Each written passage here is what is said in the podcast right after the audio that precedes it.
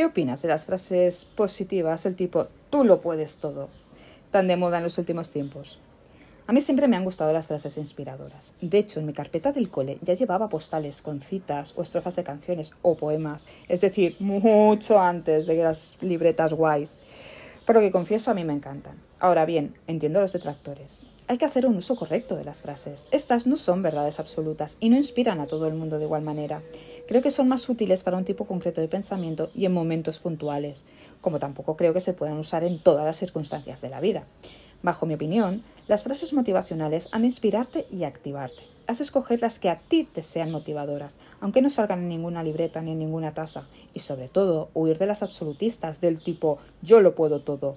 Eso es irreal, innecesario y tóxico. Yo no lo puedo todo, no es real, no es sano y sencillamente no lo quiero poder todo. ¿Y tú qué opinas?